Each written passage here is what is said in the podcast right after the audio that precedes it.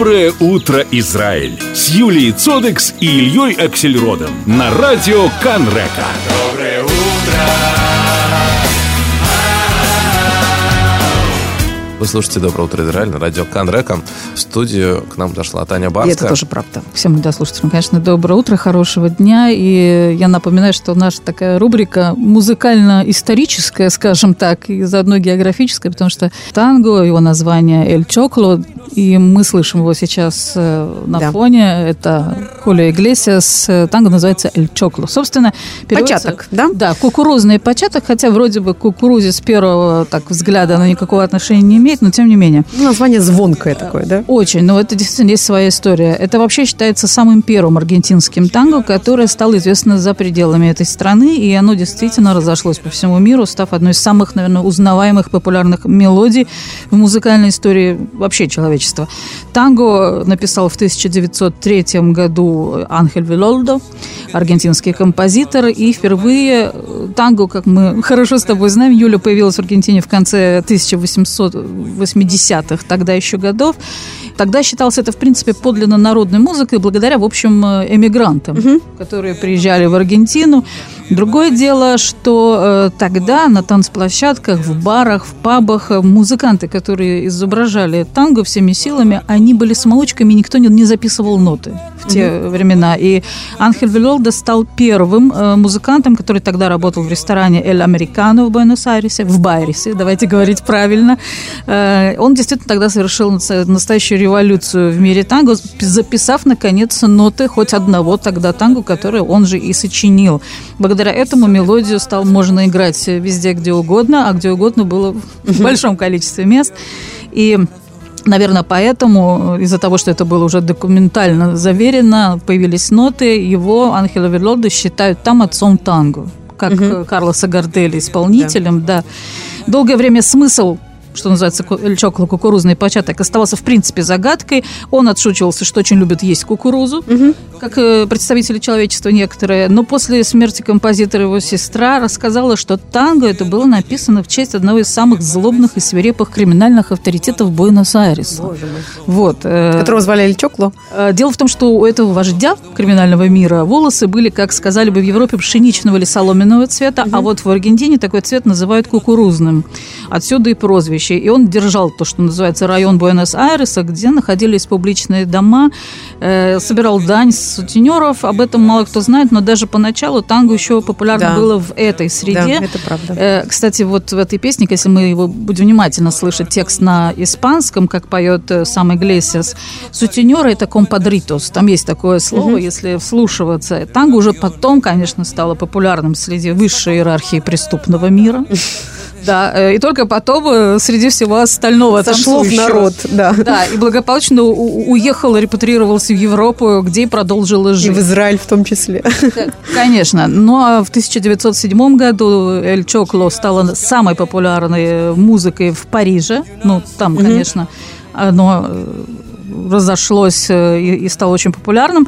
А в 1911-м записанную граммофонную пластинку переехала, появилась в России. Другое дело, что в России э, появилась цензура. Страшная цензура на этот вид танца. И э, даже в 1914 году министр народного просвещения России разослал на имя каждого из попечителей учебного округа российского циркуляр, как тогда было принято говорить, где содержалось следующее. Ввиду явного непристойного характера нового, входящего в большое распространение танца под названием танго, э, и далее, далее можно было понять, превосходительства должны угу. были принять строжайшие меры к тому, чтобы означенный танец не преподавался в учебных заведениях, ну никак. А, голь на выдумке хитра. В итоге э, танго стали называть в этих учебных заведениях крёльским танцем.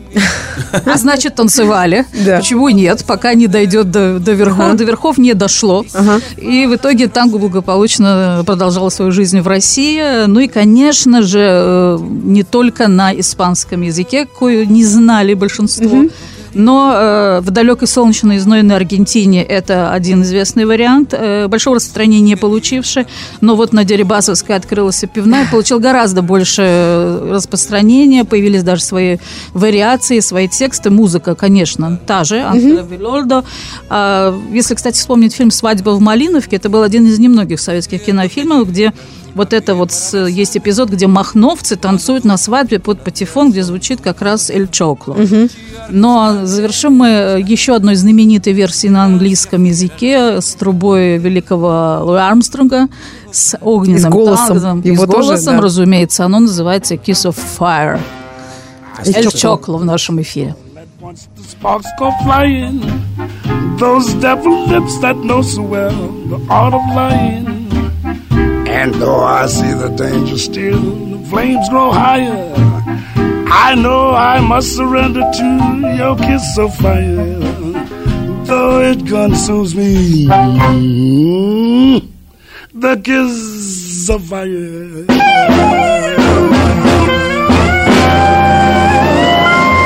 Доброе утро, здравствуйте. Доброе утро. Доброе Утро, Израиль! Наверняка тебе попадалась э, на глаза э, какая-нибудь картинка десятилетней давности за последние дни. Ну да, люди ставят э, фотографии себя десятилетней давности, да, и, и The 10 Years Challenge, да, да, 2009 год, как мы выглядели тогда, все началось, э, ну, просто с фотографии, э, вот, когда когда начали выставлять вот рядом э, сегодняшний день и девятый год, а потом появились мемы, шутки всевозможные. Интересно, э, что по этому поводу думает наш психолог Евгения Эрлихман. Доброе утро. Доброе утро. И почему, мы, почему мы ведемся на флешмобы?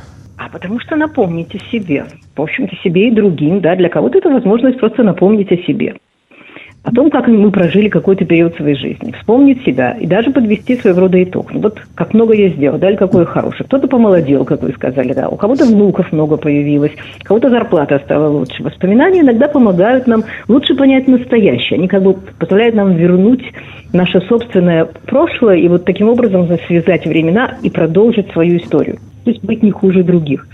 Желательно вообще-то было бы даже еще лучше. Uh-huh. Уж, если не, уж не хуже самого себя там десятилетней давности, например. И в этом стремлении человека показать себя, какой он, или показаться лучше, красивее, удачливее, чем он есть на самом деле, получить вот это социальное одобрение, нет ничего необычного. На самом деле наше желание получить заветный лайк – это не что иное, как просто все та же потребность в социальных поглаживаниях. Просто это на новом, на цифровом, уровне, на цифровом уровне происходит. Одобрение и поглаживание других людей нам необходимо настолько, что некоторые даже сравнивают эту потребность с потребностью в еде. Всю жизнь мы активно пытаемся утолить этот голод. Вот. Лайк, перепост. Сегодня это такие социальные поглаживания 21 века. Казалось бы, ну, сколько возможностей открывается, да, огромное количество знакомых. Их лайки могут просто полностью утолить наш эмоциональный голод. Но все же не так просто, правда ведь? Дело в том, что одна из особенностей социальных сетей, здесь никто никого не любит просто так. И чтобы получить свой лайк или комментарий, нужно постоянно что-то выдавать. И дело часто идет, так сказать, приукрашивание всего вокруг, потому что нам кажется, что за реальное отображение можно получить не так много одобрения. Вот не собрать достаточное количество лайков, чтобы не остаться голодным. Вот новые времена, они рождают какие-то новые темы и даже новые комплексы, между прочим. Иногда э, друзья, знакомые даже не очень на страницах в социальных сетях могут повергнуть кого-то в пучину депрессии. И мы, чтобы избежать этого, вот сравнивая себя, как они здорово живут, сравнивая себя, мы, чтобы избежать этого, превращаемся иногда сами в некое такое пиар-агентство самих себя. Да? Многие просто с утра до ночи работают над созданием своего идеального образа. А, вот про, о, о себе, что да. когда я познакомился с некоторыми фигурантами моей ленты в Инстаграме, достаточно популярными личностями в Инстаграме, и у них все очень красиво, дорого-богато, как говорится, и, и блестяще выглядит, то реальная жизнь настолько отличается. Меня Совершенно. это поразило и шокировало. Кардинально. Я знал, что отличается, но не знал, что настолько. В такой степени, да.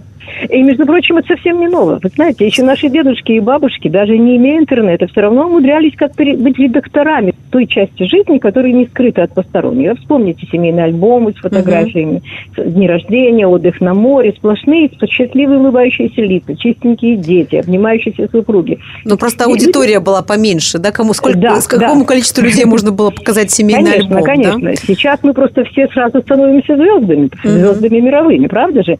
Люди не хотят делиться плохими. Нам необходимо социальное одобрение, которое в виртуальной реальности исчисляется в лайках, да, и там в количестве перепостов. На самом деле мы все в жизни выглядим хуже, чем на своих снимках в соцсетях. Ну, не сильно хуже, но все-таки чуть-чуть хуже. Я да? смею надеяться, что я выгляжу лучше.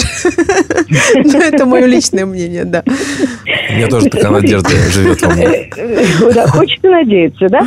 Как в реальной жизни мы все разные, в интернете в том числе, и это хорошо. Вообще, самое главное, что когда мы строим планы на будущее, когда мы вспоминаем приятные моменты из прошлого, э, наедине с собой или публично, самое главное в этом не, за, не э, потерять реальность и не забыть насладиться своим настоящим и своей настоящей жизнью. Безусловно, нужно э, наслаждаться плюсами э, соцсетей, но ни в коем случае не отрываться от реальной жизни. Евгений Эрлихман, огромное спасибо вам. Спасибо. Хорошего продолжения этого Всего реального доброго. дня. Спасибо.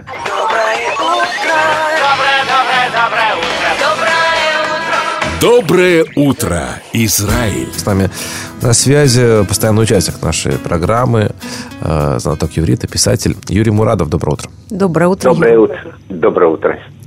Э, у нас сегодня в газете перед нами э, появились несколько слов на иврите. Мы mm. хотели бы с вами их обсудить. Академия языка иврит э, периодически публикует новые рекомендации для введения в оборот Э, разговорных, литературных новых, новых слов, как правило, это, э, так сказать, англиз, ну, английские слова, да, Наш которые входят... ответ Чемберлен. Да, это и... э, часто какие-то технологические термины получают ивритские слова. Угу. И часто, кстати, приживаются. Приживается, да, не Мисрон, всегда. например, мисрон, да. смс-ка прижилась, могу сказать. Да. Крухит, это штрудель. Штрудель, тоже да. Прижился. Вот появилось новое слово «мисс Хакан». Догадываетесь ли вы, Юрий? Да. Да, я понимаю, что это геймер. Геймер, да? Да. Да, человек, который очень... Это, это геймер, который играет, да. Кстати, надо обратить внимание нашим радиослушателям, что вот то, что игра, игра, игра тот человек, который играет на играх, на иврите будет мисс Хакан, да, а вот э, человек, который играет на рулетке, на чем? В казино, в казино, угу. да. Это будет мегамер. Да. То есть нельзя роман Достоевского «Игрок», есть такой, да, по-моему, да. роман да. такой, да, перевести как «Мисс Хакан». Там надо мегамер, очевидно, перевести. Человек, который делает ставки. Делает, это другое, да. Вот «משחקנות» слово – который от этого они тоже производят, наша академия, uh gaming, gaming, играние, что ли, так перевести на русский язык. Вот чтобы вы поняли, как вот переводить, понимать слова, в которых есть в конце вот этот самый ות, משחקנות, я приведу несколько, приведу несколько слов, которые нам знакомы. Например, шаананут. Шаананут. Это безмятежность. Да, безмятежность, правильно, да? Покой нам только снится, сказал Сова вам, да, по-моему, несколько, там, 10, 20, 15 минут назад, говоря о своей работе журналиста. Или вот, например, слово гизанут, расизм, угу. вот когда гизанут, мисхаканут и так далее, да? Или слово сакинаут, поножовщина, вот человек бегает там по городу с ножом и думает, что ему за это ничего не будет. Или вот, например, интересное слово тоже на это самое. Пинкасанут. Пинкасанут от слова блокнот. Это означает сведение угу. счетов. А почему так получилось? Вот политики в основном этим занимаются. Они имеют блокнотики, пинкас, туда записывают все свои обиды. А когда приходит время, потом открывают блокнотик, читают, вспоминают и мстят своему политическому противнику тихонечко так.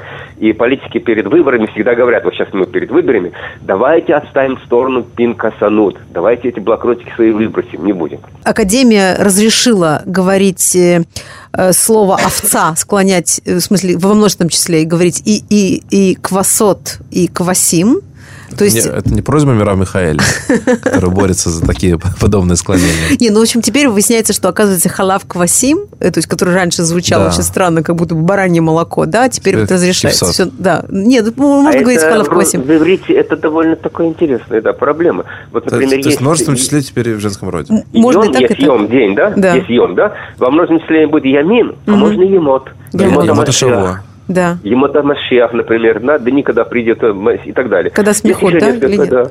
А вообще-то говоря, наша академия прислушивается к таким пожеланиям. Вот раньше было Роша Мимшала. Даже угу. когда у нас была Гольда Мейер, говорили, она Рош Сейчас Рошата Мимшала. А теперь, да, да когда может будет, быть Рошат. Рошат, Рошат, Рошат, Бета Мишпата. Да идет навстречу Академии, да, по желаниям феминистическим. И, еще, хорошо. и еще также в этой статье написано о том, что Академия очень резко возражает против того, что некоторые университеты хотят вести э, у себя обучение на английском языке, в частности, Еврейский университет, факультет сельского хозяйства. Обосновывает это тем, что есть много иностранных студентов, хотел перейти на обучение на английском языке. И Академия возражает категорически, говорит, что это очень опасная тенденция, что уже через несколько там, лет, может быть, там пару десятков лет уже никто не захочет учиться на иврите, все предпочтут учиться на английском, нам нужно сохранять язык, да. и поэтому, да, поэтому борется... Пообещайте, что вы будете преподавать на иврите, и сказали, окей. Да, да, это, будем надеяться, что все будет хорошо. Действительно, Побольше будем надеяться. Деревьев. Да, спасибо вам большое, хорошего дня. Спасибо, спасибо Юра. Доброе утро, Израиль! Вчера да. мы затронули тему чаевых в нашей да. программе. Э, закон, который должен, собственно, обеспечить пенсионные и прочие социальные права э, работников сферы услуг э, в ресторане, попросту официантов. И не только, кстати.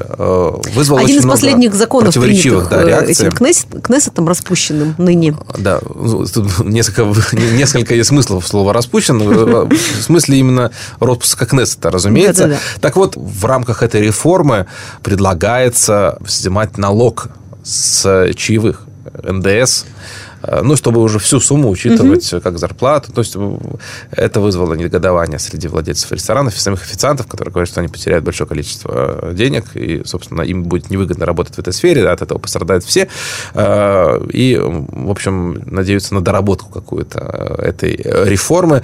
По этому поводу мы вчера пытались, и сегодня все-таки надеемся, что получится, поговорить с Викторией Гольцман, адвокатом по трудовым вопросам. Доброе утро. Виктория. Доброе утро. Доброе утро. Доброе утро.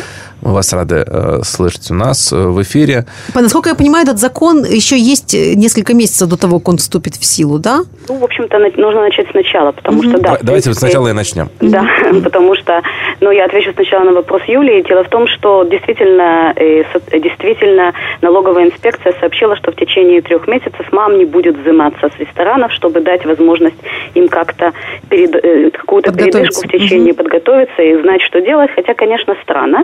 И поэтому действительно мы начнем сначала, потому что это, эта реформа, в принципе, результат судебного заключения. Судебное заключение было в апреле прошлого года. Начиная с января месяца 2019 года все, все э, чаевые, которые получают официанты, и также работники, допустим, бармены, или, может быть, те, которые находятся гостевые слуги, э, гостевые, у мерхим, которые стоят, стоят, стоят, как правило, они не получают, но любой работник ресторана, который как бы получает эти чаевые, каким-либо образом, потому что существует огромное количество вариантов, и они, эти деньги являются частью их зарплаты. Так как, э, так как тот, кто принял судебное заключение в этом вопросе, это все-таки социальный суд, суд по трудовым конфликтам, его задача была видеть, как распространить и на эту сумму социальные права всех молодых э, официантов. В основном mm-hmm. это молодые люди, которые работают перед армией, после армии, студенты. студенческое время, mm-hmm. студенты, конечно. И для того, чтобы уже с, с момента их начала первой работы у них были какие-то социальная база, в основном речь идет о пенсии, и это было важно, потому что на сегодняшний момент с этой пенсией можно работать до гильприша и так далее, и тянуть ее на протяжении многих лет. В этом была основная задача, чтобы также, э, чтобы также в какой-то мере сделать какие-то ограничения в плане передачи этих денег по черному. Угу. Мне трудно сказать, что будет в итоге по поводу официантов, потому что, скажем то такой статус-кво, когда как бы никто ничего не говорит и ничего никто не делает, он будет продолжаться достаточно долгое время. Но, тем не менее, уже есть первые ласточки, которые появились в суде, уже есть первое судебное заключение по вопросу, э, по вопросу чаевых. Особенно это будет серьезно рассматриваться в вопросе, когда будут связаны с чай, э, связаны, если чаевые не будут, э, не будет выплачена зарплата минимальная. Угу. А что касается налоговой инспекции, ну, в общем-то, я думаю, что все-таки они э, действительно через три месяца э, примут какое-то решение, буду надеяться, что немножко пораньше, чем по истечению этих трех месяцев, чтобы внести какую-то ясность в вопросы выплаты и вычисления э, НДС для всех ресторанов, и, естественно, это повлияет на работников. Виктория. Гольцман, спасибо большое за ваш комментарий, хорошего продолжения этого дня. Спасибо. Большое вам спасибо, до свидания. Доброе утро, Израиль! На радио Канрека. А следующая тема приятная. Да, появление на свет э, новых э, существ. Новых, новых людей. Новых, новых, людей. Э, новых жителей нашей планеты. Новых малышей попросту. Ну, колоссальные изменения. То есть мы знаем только вот как, как, как рожали буквально поколение назад еще в Советском Союзе и как сейчас вот новое, Израиль. Новый метод. Да. Новая мода, или можно так сказать, гипнороды. То есть так. роды под гипнозом получаются? Ну, в общем, сейчас попробуем узнать. У нас на линии Майя Бродский, акушерка больницы Ики. Ихилов. Майя, здравствуйте. Доброе утро. Расскажите, что это такое гипнороды? Здравствуйте. Очень приятно, что меня пригласили, попросили поговорить. Э, на самом деле это не роды под гипнозом. Угу. Боль при родах или страх боли при родах – это нечто, что пугает, наверное, большинство женщин. Испокон веков пытались э, построить каким или найти способы эту боль облегчить, предотвратить, чтобы роды проходили плавно, мягко и ну, сколько можно безболезненно. Угу. И поэтому один из э, способов – это техника, которая называется гипнороды, что это, в принципе, методика, которая основывается на исследованиях английского акушера, который еще в прошлом веке, в 1944 году, написал книгу под названием «Роды без страха. Принципы и методики естественных родов», в которой он утверждал, что роды без боли – это вполне возможный процесс и что то, что заставляет женщину переносить боль в родах, это на самом деле напряжение и страх угу. во время родового процесса, который провоцирует выброс адреналина, что это гормон стресса, да. который, э, в свою очередь, подавляет выработку гормона окситоцина, что это гормон радости и любви. И избыток адреналина замедляет родовую деятельность, э, например, как у животных, что да. если кошку испугать, нарожать перестанет. Угу. Надо же бежать, надо же спасаться. И этот э, акушер-гинеколог ввел термин, который называется синдром страха напряжения боли. Что значит, если есть напряжение, то есть напряжение матки, а когда матка напрягается, это мышца, то она болит. Болит. Угу. Да. Была выработана определенная методика э, женщины по имени Мэри Монган, которая гипнотерапевт и педагог, которая называется гипнороды, что это метод подготовки к родам, в принципе, при помощи аутотренинга и самогипноза, что это не на самом деле гип- не, гипноз. Даже кто-то вводит женщину не, не в гипноз, да? Никто не вводит угу. женщину в гипноз, она нигде не витает между двумя стульями. Есть несколько таких базовых идей в этой методике гипнородов, что большинство абсолютно женских тел знает, как рожать, и большинство детей знают, как рождаться. Угу. Поэтому, в принципе, в, так как роды являются обычным физиологическим процессом, угу. большинству не нужна принципе, ничья помощь. Мы же не э, учим наше сердце биться, или да. наши легкие сокращаться, или печень очищать кровь. Мы, как акушерки, видим большую разницу между женщиной, которая приходит на роды, пройдя подготовку угу. и физическую, и моральную, или женщина, которая, например, просто приходит в больницу и отдается системе. Иногда это происходит нормально, а иногда нет. Каждая женщина может научиться этому сама или, или, или лучше так сказать, думаю, на курс? Надо, я надо, думаю, где просить вообще-то? Где спрашивать? Где я думаю, что это всего лишь один из, одна из методик. Да. Один из больш, многих методов. Есть авторские методы, есть разные методы. Когда есть возможность э, кликнуть на кнопочку на компьютере и иметь всю информацию на экране, есть женщины вполне, которые способны и научиться любым способам и методикам сами. А есть, вне сомнения, такие, которым э, очень помогает видеть с собой рядом и перед собой профессионала, который сможет не только объяснить на бумажке 1, 2, 3 по пунктам, а поддержать, понять, что именно привело женщину к нему. Угу. Есть такие, которые считают их правы, что они сами. Поэтому я лично считаю, что вне сомнения, есть большой плюс и бонус э, встретиться с профессионалом, который поможет прийти к родам положительно и готово. Ну что ж, пожелаем э, всем, кто ожидает сейчас ребенка, прийти к родам э, в Заметьте, хорошем что я состоянии. вот как, как это при родах я не мешал. Я сидел, Вы знаете, это очень важно. Кстати, вот кур, курсы ничего не делания я могу проводить. Я в этом специалист. Я, я в этом практически а, уверен. А, Майя, спасибо большое. Огромное спасибо. Спасибо. спасибо. Майя Бродский, акушерка больницы Ихилов. Доброе утро. Сегодня будет прекрасный день. Доброе утро, Израиль. Доброе утро.